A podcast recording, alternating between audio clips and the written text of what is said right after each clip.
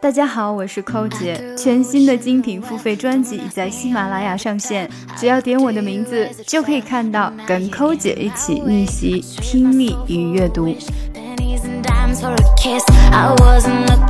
Plus, cuffs back then were often detachable. They buttoned on and off. When they got grungy, you could wash them without having to wash your whole shirt. So even if you ruined your cuff with writing, you could throw it away and clip on a new one tomorrow. 慢速的一遍。Plus, cuffs back then were often detachable. They buttoned on and off when they got grungy. You could wash them without having to wash your whole shirt. So, even if you ruined your cuff with writing, you could throw it away and clip on a new one tomorrow.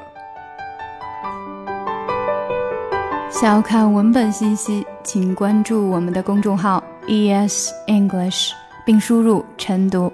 如果你想要进一步的提高英语，可以咨询我们的纠音计划或畅学计划。参加纠音计划的同学可以得到特别版的练习，我也会在群内每天为同学提供帮助。 每天跟寇姐一起念念，美化发音，增进听力。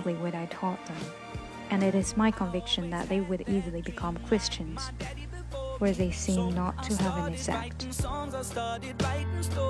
Something about that glory just always seemed to bore me, cause only those I really